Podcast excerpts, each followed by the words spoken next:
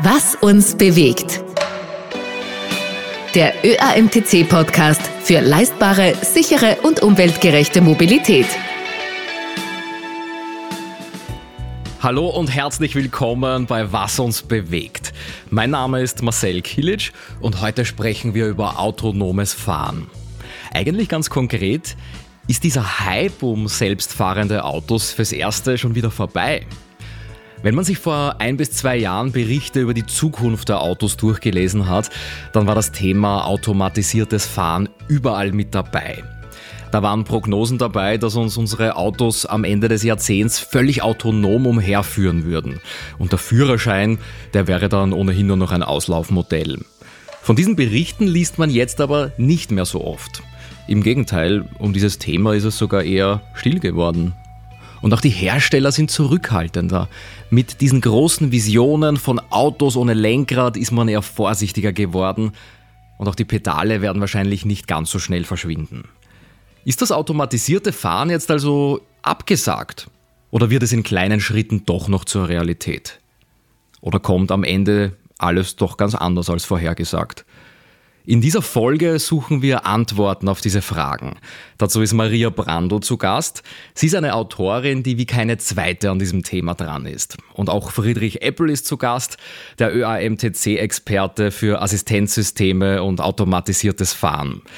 Herzlich willkommen, Maria Brandl, und herzlich willkommen, Friedrich Eppel. Herzlich willkommen auch. Vielen Dank für die Einladung. Freue mich sehr. Hallo, ja, und auch ich danke vielmals äh, für die Einladung. Bevor wir starten, noch eine kleine Klarstellung gleich zu Beginn. In dieser Folge geht es nicht um die Assistenzsysteme in den heutigen Autos. Also weder um Tempomat mit automatischer Abstandsregelung, noch um Spurhaltesysteme und auch nicht um selbstlenkende Einparkassistenten. Weil bei diesen Fahrzeugen müssen Fahrerinnen und Fahrer ja selbst noch ständig ihr Fahrzeug beherrschen und auch den Verkehr im Auge behalten. In dieser Episode geht es um die Entwicklungen weit darüber hinaus, also um Autos, bei denen das Fahren kaum oder gar keine Aufmerksamkeit mehr erfordert. Die Rechtslage für solche Fahrzeuge ist natürlich auch nicht ausgereift. Aber dieses Thema klammern wir für den Moment einmal aus. Darüber haben wir schon in der zwölften Episode mit einem Juristen ausführlich gesprochen. Frau Brandl, Sie waren beim größten Fachkongress zum Thema automatisiertes Fahren, die Autonomous, und Sie haben sich dort umgehört. Meine Frage jetzt an Sie, hat sich unser Eindruck bestätigt? Ist es um das automatisierte Fahren doch eher ruhig geworden? Na, grundsätzlich muss man sagen, das automatisierte Fahren ist eigentlich ein uralter Menschheitstraum, so ähnlich wie die fliegenden Autos oder auch der Flug zum Mars. Und äh, also es ist sicher jetzt in der Öffentlichkeit ruhiger geworden. Einerseits, weil wir größere Probleme hatten, die Corona-Krise oder auch jetzt äh, die Probleme mit der Ukraine und äh, auch die ganzen äh, Steigerungen der Kosten. Aber grundsätzlich äh, wird es sicher weitergehen. Was man aber schon unterschätzt hat, das haben auch die Experten dort betont, das ist der zeitliche und der technische Aufwand, die wirklich das hochautomatisierte Fahren und das autonome Fahren dann völlig ohne Fahrer bedeuten. Und zweitens hängt das auch davon ab, also es gibt auch unterschiedliche Ansätze in den USA, China und sowie in Europa. Europa geht das von unten, baut das von unten her auf, sozusagen mit immer mehr Assistenzsystemen. Einerseits will man damit lernen, wie sich der Fahrer verhält, wie sich die Technik verhält. Und das hat auch den schönen Zusatznutzen, dass ich damit schon Geld verdiene. Und die mhm. Amerikaner und die Chinesen steigen von oben ein, die fangen gleich, also die haben ja schon so Testfahrzeuge, die Millionen von Kilometern heruntergespult haben, mit vollautomatisierten Fahr äh, Fahrzeugen. Das hängt unter anderem mit der Wiener Konvention zusammen, die also weltweit die Verkehrsregeln äh, beinhaltet. Die wurde in der Nachkriegszeit festgelegt. Also überall auf der Welt weiß man, wo Stopp einzuhalten ist. Nur die Chinesen und die Amerikaner haben das nie unterschrieben, diese UN-Regelung. Ähm, und damit konnten sie auch viel früher äh, völlig autonome Fahrzeuge auf die normale Straße bringen als in Europa. In Europa wäre das schlichtweg nicht erlaubt. Okay, das beantwortet auch schon äh, ein bisschen, wer hat denn da die Nase vorn? Geht es da jetzt dann aber eher um die rechtlichen Aspekte oder würden Sie auch sagen, USA und China sind auch technisch dann ganz vorne dabei? Ja, also das ist auch einhellige, die einhellige Meinung der Experten, dass derzeit die USA führend sind. Vor China und Europa ist an dritter Stelle. Das hängt einfach auch mit der Erfahrung zusammen, aber auch mit äh, der Offenheit der Gesellschaft diesem Thema gegenüber. Und grundsätzlich der wichtigste Treiber für das automatisierte Fahren ist ja eigentlich äh, ein Wirtschaftsfaktor. Ich kann einfach 70 Prozent von Betriebskosten einsparen, wenn ich keinen Fahrer mehr brauche.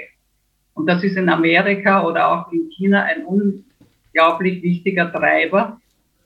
Und das äh, wird das sicher auch weiter vorantreiben. Aber eben darum werden die automatisierten Fahrzeuge zuerst im Gewerbeverkehr oder auch im Lkw-Verkehr kommen äh, und nur so sporadisch in Luxusautos wie eben auch in Europa bei Mercedes oder BMW. Verstehe. Was sind denn zurzeit noch die größten offenen Probleme? Was sind also die hinderlichen Faktoren? Sind sich die Expertinnen und Experten da einig? Ja, da ist man sich auch ziemlich einig. Also das eine äh, sind, ist die Komplexität. Also die hat man eindeutig unterschätzt. Zum Beispiel äh, ist der Mensch noch immer haushoch überlegen, was den natürlichen Hausverstand äh, angeht. Ein Mensch, also ein menschlicher Fahrer in einem Fahrzeug kann einfach schon an der Kopfhaltung eines Passanten oder eines anderen Autofahrers äh, er kann den einschätzen, wie verhält er sich. Will er jetzt die Straße queren, zum Beispiel der Fußgänger oder der Autofahrer, der die ganze Zeit schon ein bisschen in die, nach links driftet, will der jetzt überholen, ausscheren oder was macht er? Der Rechner ist da bis dato überfordert. Also das, da ist der Mensch einfach total überlegen. Mhm. Das wird auch noch lange dauern, dass das anders wird. Also das ist die Komplexität. Das Zweite ist, es muss auch äh, miniaturisiert werden. Also die Systeme, die Komponenten sind noch viel zu groß und auch zu teuer. Und dazu gehört, dass sie standardisiert werden. Also die Firmen müssen mehr zusammenarbeiten bei Produkten, die jetzt nicht markentypisch sind. Und da hapert es offensichtlich noch ein bisschen. Und das ist auch der Ansatz da von dieser Wiener Veranstaltung, dass man die wichtigsten Unternehmen mehr zur Zusammenarbeit bringt. Wobei die Chinesen da nicht so mitmachen. Also die äh, sind mehr auf ihren eigenen Markt da konzentriert. Wie steht es denn da um die Lösungen dann? Wie kann das aussehen? Kann das jedes Land oder jeder Hersteller für sich alleine lösen oder braucht es da dann eine überregionale, eine organisiertere Zusammenarbeit? Ja, das Wichtigste, also äh, das wäre das Wunschprogramm sozusagen, vor allem der Europäer, dass es auf der UN-Ebene dann Standards gibt, die weltweit gelten. Aber so wie das jetzt derzeit aussieht, läuft das nicht so, weil die Amerikaner, also jetzt momentan ist einfach ein Wettrennen. Wer als erster vorne ist, der setzt dann die Standards. Also der beherrscht dann den Markt und der sagt, so ist das einfach. Mhm. Und die Europäer, das sieht man ja auch, die sind bei den Gesetzen am weitesten, aber technisch nicht. Die diskutieren lieber vorher und die Amerikaner und die Chinesen wollen oder auch die anderen Asiaten, also Südkorea ist ja auch sehr weit vorne, die wollen einfach schon die Fakten schaffen und da müssen sich die anderen danach richten. Also es ist wirklich ein Wettrennen. Und es ist auch so, dass es ja extrem große Unterschiede gibt vom Fahrerverhalten, je nach äh, Raum. In Asien ist man viel technikverliebter als bei uns und auch zwischen den Generationen gibt es große Unterschiede. Junge Leute haben einen viel entspannteren Zugang zum Autofahren, meist als ältere. Also wenn die die Kontrolle abgeben, haben sie weniger Probleme damit als jetzt ein erfahrener und leidenschaftlicher Autofahrer, der vielleicht äh, 30, 40 Jahre schon hinterm Steuer. Wie kann das dann anfangs aussehen? Ist das dann ein Mischverkehr? Also es wird sicher kein Misch, also das ist äh, sehr unwahrscheinlich, dass es einen Mischverkehr gibt. Davon gehen eigentlich die Experten nicht aus. Es wird in, entweder in eigenen Spuren stattfinden oder auch auf abgesperrtem Gelände. Ich meine, es gibt ja schon autonom fahrende Fahrzeuge, Lkw zum Beispiel in Minen, in großen Bergabbaustätten. Dort sind die schon unterwegs und die sind ferngesteuert über tausende Kilometer. Das funktioniert alles schon. Und das wird man einfach immer mehr machen, zum Beispiel in Häfen oder in großen Gewerbegebieten. Und das geht auch mit kleineren Nutzfahrzeugen, wenn ich dann wirklich abgesperrte Spuren habe mit eigenen Signalen und so weiter, dann werde ich, wichtig ist, dass ich jetzt einfach einmal auf die Straße komme und in der, von der Praxis lerne. Und die Chinesen sind da eben unglaublich ehrgeizig. Die machen eigene Fahrspuren, eigene Signale, eigene Ampelanlagen und dort stellen sie dann ihre Fahrzeuge hin. Es ist bei uns nicht zu erwarten, dass wir jetzt in Wien zum Beispiel alle Ampeln austauschen werden, damit die für autonomes Fahren äh, dann ideal sind. Also das ist einfach ein Kostenfaktor auch. Aber ich lerne am meisten, indem ich äh, die Fahrzeuge auf die Straße bringe. Und das war auch ein wichtiger Thema heuer, also viel stärker als in den vergangenen Jahren. Wir müssen endlich Geld verdienen. Und das nimmt man an, wird als erstes im Nutzfahrzeugverkehr sein, weil auch der Fahrermangel jetzt eigentlich ein wichtiges Argument ist, da noch einen Plan zuzulegen mit der Automatisierung. Und auch bei uns in Europa. Mhm. Wer finanziert diese Entwicklungen bis jetzt dann? Geht es da auch um große Fördergelder oder stemmt die Industrie das autonom? Na, das sicher nicht. Also im Grunde sind das große Investoren, geht davon aus, dass der Markt, weltweite Markt 2030, das sind jetzt schon in sieben Jahren, 1,6 Billionen, also eine Billion sind 1000 Milliarden Dollar betragen wird. Und das ist noch immer ein Grund, dass die Investoren nach wie vor, obwohl es eben mehr Sand im Getriebe gibt als erwartet, weiter bei der Stange bleiben und weiter investieren. Also natürlich, die Regierungen unterstützen das auch sehr stark, vor allem in China natürlich und in Amerika, jetzt mit dem neuen Programm von Biden. Aber das Wichtigste sind sicher die Investoren. Solange die bei der Stange bleiben, wird es auch intensiv weitergehen. Sie haben vorher schon äh, kurz angesprochen, auch den Generationenunterschied. Wie sehr wird man denn autonomes Fahren annehmen? Also schauen wir da gern mal weg von der Technik und hin zu den Menschen, die mit diesen Fahrzeugen dann auch wirklich unterwegs sein sollen. Welche Bereiche könnte das wirklich verbessern? Also wer will das? Naja, grundsätzlich also äh, ist natürlich äh, auch wieder abhängig in Regionen, wo es keinen guten öffentlichen Verkehr hat und ich viele Taxis brauche wenn dann jemand damit werben kann, ich habe aber das billigste Taxi, eben wie schon eine berühmte amerikanische Firma, wenn die dann den Fahrer wegbringt, sozusagen, weil sie ein autonomes Fahrzeug hat und dann sagen kann, ich habe wieder möglich halb so hohe Fahrtkosten für die Kunden, dann wird das ein Riesenrang werden.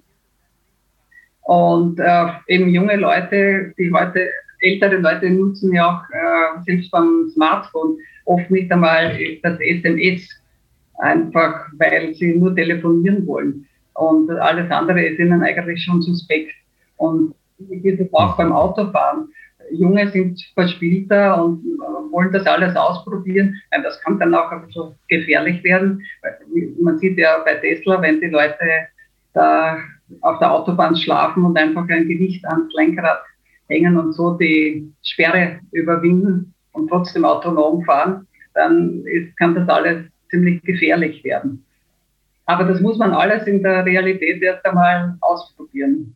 Aber grundsätzlich wäre es für die Älteren, das wird ja auch immer wieder vorgebracht, dann ein, auch ein wichtiger Faktor, vor allem in ländlichen Gebieten, wo ich keinen großen öffentlichen Verkehr habe, dass zum Beispiel die abgeholt werden mit einem autonomen Fahrzeug zum zum Arzt gebracht werden oder zum Amt, wo sie halt hin müssen und wieder heimgebracht werden. Das Problem, gerade in so abgeschiedenen Gegenden gibt es dann auch kein 5G-Netz oder meistens in vielen Ländern nicht. Also es ist immer ein bisschen zweischneidig. Es gibt große Chancen, aber man muss dann natürlich auch die Voraussetzungen dafür schaffen.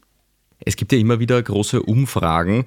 Wenn man denen glaubt, dann entsteht noch keine richtige große Euphorie um das automatisierte Fahren. Also die Menschen zweifeln einfach, ob sie sich auf die Technologie wirklich verlassen können. Da haben Sie eh schon ein paar Punkte auch angesprochen. Also sind die Autos wirklich sicher? Viele haben dann auch Ängste vor Hackern zum Beispiel. Also kann man zusammenfassend sagen, wollen wir das Steuer da überhaupt abgeben oder ist das sowas, wo einfach der Markt den Menschen voraus ist und die Euphorie, die kommt dann danach? Nein, ich glaube, das ist wirklich auch äh, völlig unterschiedlich vom Kulturkreis. Also in Japan, wo man ja auch schon Pflegeroboter hat und so, ist man einfach viel aufgeschlossener. Die sind viel technikaffiner oder in den USA auch, wie gesagt. Und bei uns haben ja auch etliche Experten gesagt, also für den Privat-Pkw-Bereich brauche ich überhaupt kein vollautonomes Fahren. Da nützen mir gewisse automatisierte Fahrfunktionen wie der Autobahnpilot, wo ich halt auf der Autobahn dann was anderes machen kann, wenn sie langweilig ist, die Fahrt. Aber vollkommen autonom, ohne Pedale und so brauche ich nicht. Also das wird sich zeigen. Die Euphorie war schon größer, als, als sie jetzt ist. Aber man darf wirklich nicht von Österreich auf die Welt schließen. Also weltweit spielt sich ganz was anderes ab als in Österreich. Und es gibt sicher das Problem mit den Hackern, sie wird nie ganz gebannt werden. Es ist aber auch nach wie vor unklar, und da war ich auch noch überrascht, dass selbst die Experten die Fragen gestellt haben, was passiert, wenn das System wirklich komplett ausfällt. Wenn ich dann kein Lenkrad habe und keine Pedale als Passagier, was tue ich dann? Äh, das ist offenbar auch noch immer gelöst. Also darauf gab es keine klare Antwort. Ja.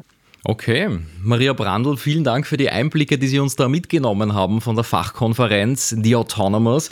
Wir bleiben beim Thema, wechseln aber jetzt den Gesprächspartner. Friedrich Eppel ist auch zu Gast.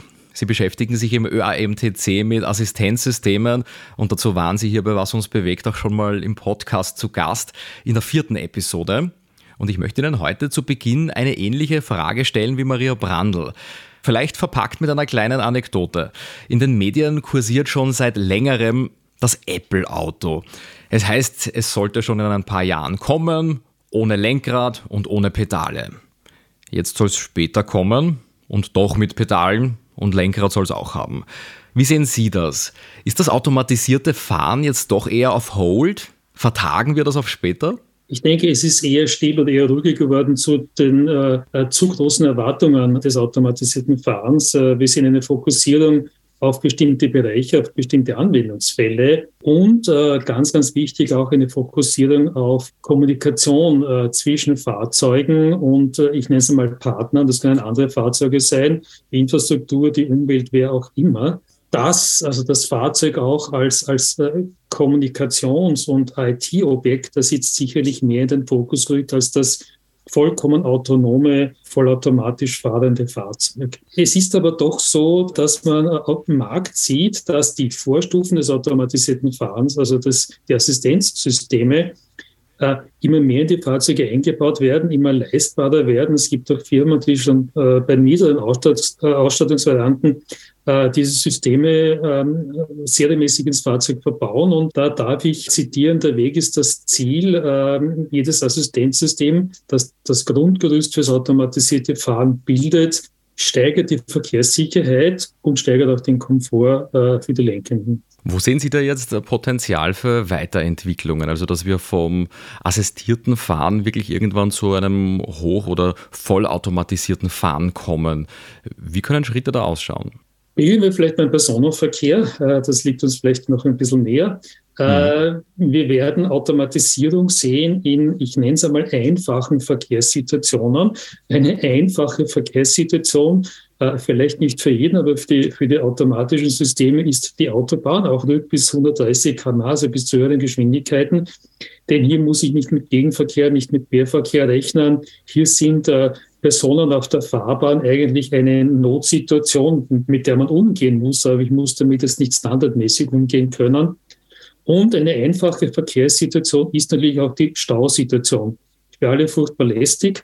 Die kann ein automatisiertes System uns Lenken natürlich äh, sehr, sehr gut abnehmen. Da sind auch die Geschwindigkeiten noch dazu sehr, sehr niedrig. Also da werden wir und sehen wir schon äh, äh die Richtung einer, einer, einer Automatisierung bis hin äh, dass, ich, äh, dass man sich wirklich vom Fahren wenden kann. Da kommen wir vielleicht später dazu. Nächster Einsatzbereich für vollautomatisierte Fahrzeuge ist das vollautomatisierte Parken. Es wird oft mit dem englischen äh, Bezeichnung Valet Parking bezeichnet, wo man ein Fahrzeug einfach an einem Übernahme-Übergabeort abstellt, aussteigt und das Fahrzeug sucht sich vollautomatisch eine freie Parklücke in einem Parkhaus zum Beispiel. Äh, das ist relativ leicht umsetzbar derzeit schon eigentlich mit serienmäßig verbauter Sensorik im Fahrzeug. Man muss allerdings den Parkraum, die Parkhäuser äh, sehr aufwendig ausstatten mit vielen Kameras. Äh, auch da gibt es schon Versuche und das wird sicherlich ein Teilgebiet sein, das bald kommen wird äh, oder zumindest in einem Vorserienstatus einmal kommen wird. Und wir werden äh, eine gewisse Automatisierung, vielleicht auch Vollautomatisierung sehen in, ich nenne es einmal, Ordnungs- und Verteilungssituationen. Also wenn Fahrzeuge idealerweise oder üblicherweise auf äh, nicht öffentlichem Gelände äh, irgendwie sortiert werden müssen. Äh, Busse, Taxis ordnen sich während der Nacht selbstständig, damit sie am nächsten Morgen in der richtigen Reihenfolge wegfahren können. Das muss bei Bussen derzeit von Fahrern gemacht werden. Eine furchtbar langweilige Aufgabe. Man sagt auch, dass es teilweise eine Strafaufgabe ist. Wenn das automatisiert ist, kann man hier wirklich sehr, sehr entlasten und auch natürlich für die Fahrer Ressource anders einsetzen. Könnte man sich auch bei Taxis oder bei Fahrzeugen oder, oder sonstigen Flotten vorstellen. Man könnte sich auch vorstellen, dass Elektroautos, wenn sie einmal kein Kabel mehr zum Laden brauchen, sondern über eine kabellose Ladefunktion verfügen, selbstständig irgendwo auf einem Ladeplatz äh, ihre freie Ladestation suchen, sich dort andocken und dann wieder zurückkommen, äh, wo, wo sie wieder abgeholt werden. Öffentlicher Verkehr wird auch, wir haben ja da einige Versuchsprojekte schon gesehen mit so kleinen Bussen, äh, die automatisiert eine gewisse Strecke abfahren, wird auch hier mehr werden, auch wieder vorzugsweise in Gebieten mit reduzierten oder eingeschränktem Verkehr. Also zumindest äh, Einschränkungen, was die anderen mobilen Verkehrsteilnehmer betrifft, also wenig Autos dort oder keine Autos dort, vielleicht nur mit Radfahrer oder Fußgänger zu rechnen ist, bei niedrigen Geschwindigkeiten.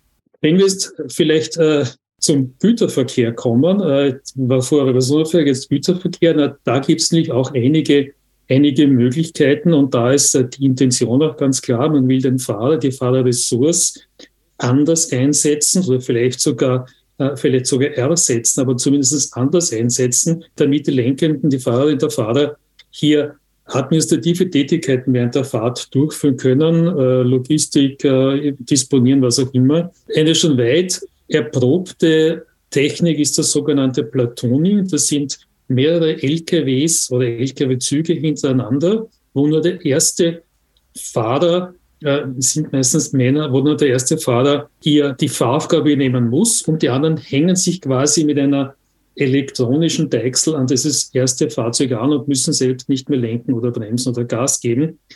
Dazu braucht es natürlich eine gewisse Topografie. Viele Tunnels oder Auf- und Abfahrten äh, sind dann ungeeignet, weil da müsste sich der Verband immer wieder auflösen und wieder zusammenfinden. Es braucht die entsprechende Infrastruktur dazu. Aber da gibt es äh, in Europa und auch weltweit doch einige Länder, die dafür geeignet wären. Äh, auch im Güterverkehr natürlich vereinfachen Verkehrssituationen auf der Autobahn im Stau, um hier andere Tätigkeiten durchführen zu können. Auch die, diese Ordnungs- und Verteilungssituation, wenn ich so nennen will, ist im Güterverkehr ganz wichtig. Ich, ich sage einmal als Schlagwort, als Stichwort eine Containeranlage, äh, wo Container von einer Seite auf die andere geführt werden müssen. Da sind bald keine, hoffentlich bald keine Menschen mehr notwendig. Das kann dann schon vollautomatisiert erfolgen.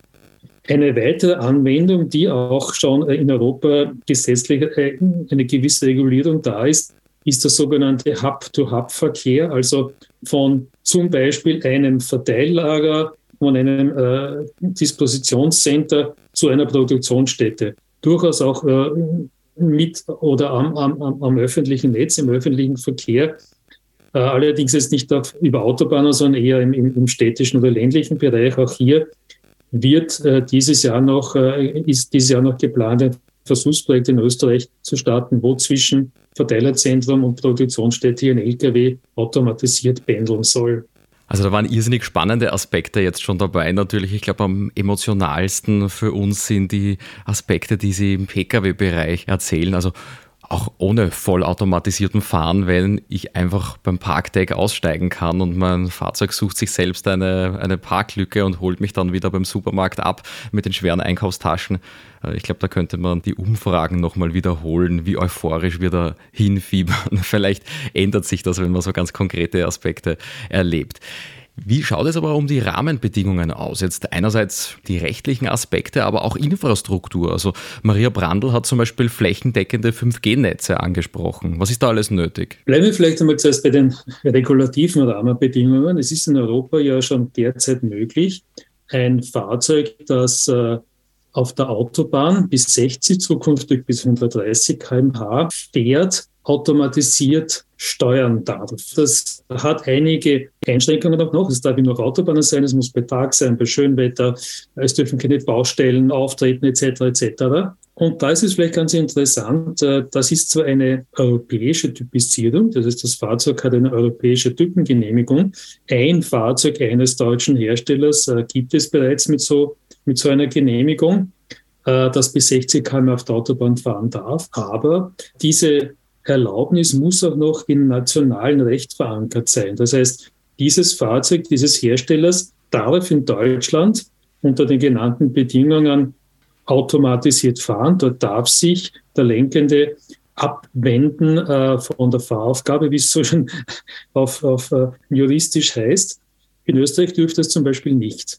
Das heißt, es muss dann auch noch, diese, dieses automatisierte Fahren muss dann auch noch im jeweiligen Landesgesetz nationalen Gesetz verankert sein. Alleine an dieser, an dieser einfachen, für uns Menschen einfachen Aufgabe, bei 60 km/h ein Fahrzeug auf der Autobahn fahren zu können, ist sehr, sehr, sehr komplex. Man muss, äh, das Fahrzeug muss äh, nicht nur das ganze Umfeld, die ganze Verkehrssituation beobachten, es muss auch rechtzeitig erkennen, wann kann ich nicht mehr selber fahren. Wann muss ich jetzt der Fahrerin, dem Fahrer sagen, bitte übernimm die Aufgabe muss dafür aber auch die im Innenraum Sitzenden überwachen. Sitzt am Fahrersitz wirklich noch eine Person, der ich dann die Aufgabe übergeben darf? Oder muss ich das Auto sofort am Bannerstreifen abstellen, weil eine Übergabe zum Beispiel nicht mehr möglich wäre? Also allein diese ganz, ganz einfache Situation, daran sieht man es, wie komplex und wie, wie, wie, wie aufwendig derzeit automatisiertes Fahren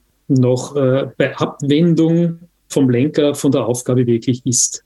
Ganz wichtig für automatisiertes Fahren ist die Kommunikation des Fahrzeuges mit anderen, mit der Infrastruktur, mit der Umwelt, mit dem Internet, um dort Informationen zu bekommen. Um jetzt zum Beispiel zwischen zwei Fahrzeugen zu kommunizieren, gibt es zwei unterschiedliche Technologiearten. Das eine ist eine, nennen wir es einmal WLAN-artige Technologie und das andere ist eine 5G-artige Technologie. Diese Kommunikation, die muss natürlich von beiden Partnern verstanden werden. Ich muss die gleiche Sprache sprechen. Das heißt, äh, es muss eine gewisse Standardisierung dieser, dieser Informationen geben. Und ich muss mir sicher sein, dass ich dem anderen, der mir gerade etwas sagt, vertrauen kann. Äh, und dass dieses, diese Botschaft, die ich bekomme, auch nicht verändert wurde während der Sendezeit. Hier gibt es äh, regulatorische Möglichkeiten, technologische Möglichkeiten. Das muss aber erst wirklich standardisiert werden. Da ist die Europäische Union dabei daran, eine Vertrauensaustauschplattform zu schaffen. Da warten wir noch, dass diese wirklich umgesetzt wird. Was 5G anbelangt, ja, die Fahrzeuge brauchen auch von außen äh, Informationen. Idealerweise natürlich so schnell als möglich, idealerweise daher mit 5G. Wobei es ist ein bisschen ein Unterschied, wie schnell jetzt die Informationen in das Fahrzeug kommen müssen. Also eine Information vorsichtig komme oder vorsichtig stehe hier, weil da ist ein Stauende, das muss unmittelbar ins Fahrzeug kommen. Da wird man idealerweise wahrscheinlich gar nicht auf eine Mobilfunktechnologie zurückgreifen, weil hier dann die Verzögerungszeiten, die sogenannten Latenzzeiten einfach auftreten könnten, auch wenn sie im 5G-Bereich sehr, sehr, sehr kurz sind. Aber es gibt andere Informationen, die vielleicht ein, zwei Sekunden Zeit haben, übertragen zu werden. Hier ist 5G absolut hilfreich und notwendig. Und es gibt Informationen, die haben vielleicht sogar Minutenzeit. Wie ist das Wetter in 20 Kilometer Entfernung oder in 10 Kilometer ist ein Stau? Da wird dann vielleicht 5G nicht unbedingt notwendig sein. Da ist dann vielleicht die normale Mobilfunktechnologie auch möglich. Äh, und das wäre dann auch in größeren Gebieten möglich, äh, der Einsatz möglich. Äh, wir gehen jetzt immer von Österreich aus, wenn wir es europaweit denken. Schon in Österreich haben wir sicherlich Probleme, das ganze Land mit 5G abzudecken. Wenn wir jetzt dann in, in ganz entlegene Gebiete äh, in, in anderen Teilen Europas denken, der wird es natürlich unmöglich sein. Das heißt, das automatisierte Fahrzeug muss wohl äh, eine gewisse Grundfunktion von selbst können, ohne dass es jetzt mit, mit dem Internet verbunden ist. Aber jegliche Kommunikation hilft. Äh, wir wissen, wir können blind und taub durch die Welt laufen. Äh, wenn wir mit den anderen sprechen äh, und sie verstehen, dann geht es viel besser und bei den Fahrzeugen ist es das Gleiche. Okay, da gilt es also noch einiges zu tun. Das ist dann noch ein längerer Weg. Aber ich glaube, all die technischen und regulativen Hürden, die kann man früher oder später schon lösen. Mir fällt an der Stelle aber ein Zitat ein von Henry Ford zu der Zeit, wo er das allererste Auto überhaupt in Serienproduktion geschickt hat. Da hat Henry Ford gemeint, wenn ich die Menschen gefragt hätte, was sie eigentlich wollen, dann hätten sie nicht gesagt ein Auto, sondern dann wäre die Antwort ein schnelleres Pferd. Und da gibt es jetzt schon ein paar Parallelen zur heutigen Zeit. Also wie kann man das Vertrauen der Menschen gewinnen? Worauf kommt es an, dass Fahrerinnen und Fahrer wirklich ich sag mal, umsteigen möchten? Ich glaube, das Vertrauen beginnt, wir wollen jetzt zwar nicht über Assistenzsysteme sprechen, aber das Vertrauen beginnt dann doch dort, nämlich um das Wissen, äh, was solche Systeme, die ja dann Teilsysteme des automatisierten Fahrzeuges sind, was die Systeme können und was noch wichtig ist, was sie nicht können oder, oder unter welchen Umständen und Voraussetzungen sie es nicht können. Da fehlt das Wissen, da gibt es äh, teilweise auch ein Übervertrauen, äh, wo, wo ihm mehr geglaubt wird. Wir kennen die Videos von vollautomatisiert fahrenden Fahrzeugen, die eigentlich gar nicht dafür geeignet sind. Und man klettert dann auf den Rücksitz. Und so simpel es vielleicht klingt, es müssen auch jetzt schon die Teilsysteme, die Assistenzsysteme schlicht und einfach perfekt funktionieren. Wenn ich eine Geschwindigkeitslimitsanzeige habe, die in 40 Prozent der Fälle mir das falsche Limit anzeigt, äh, dann kann ich als Konsument kein Vertrauen in eine noch stärkere Automatisierung bekommen. Wir müssen wirklich anfangen, äh, hier bei ganz einfachen Dingen, dass, dass sie schlicht und einfach perfekt und fehlerfrei funktionieren. Schönes Schlusswort. Friedrich Eppel, vielen Dank, dass Sie heute zu Gast waren bei Was uns bewegt. Gerne. Und Maria Brandl natürlich auch nochmal herzlichen Dank und vielen Dank für die Insights, die Sie aus der Branche mitgebracht haben. Dankeschön. Ja, ich danke auch. War lustig. Das wäre natürlich die Idealvorstellung, wenn Innovation die Welt positiv verändert, aber einfach auch ein bisschen Spaß machen darf. Wer jetzt auf den Geschmack gekommen ist, Friedrich Eppel war ja schon mal zu Gast bei Was uns bewegt, in der vierten Episode. Da war die Fragestellung ähnlich, aber es gibt doch einen kleinen, aber feinen Unterschied. Die Frage war, werden unsere Autos jemals autonom fahren? Und diese vierte Folge ist ein Jahr vor dieser Folge 32 entstanden. Das heißt, da waren die Brancheninsights vielleicht auch noch leicht unterschiedlich. Und wer mehr über die rechtlichen Aspekte beim autonomen Fahren wissen möchte, in der zwölften Episode war ein Rechtsanwalt zu Gast, Dr. Eustachio, und er spricht darüber, was das eigentlich rechtlich bedeutet, wenn der Fahrer plötzlich nur noch Beifahrer ist. Ich freue mich, wenn ihr in diese beiden Folgen nochmal hineinhört und natürlich, wenn wir uns hier bei der nächsten Folge wieder hören. In zwei Wochen bei Was uns bewegt.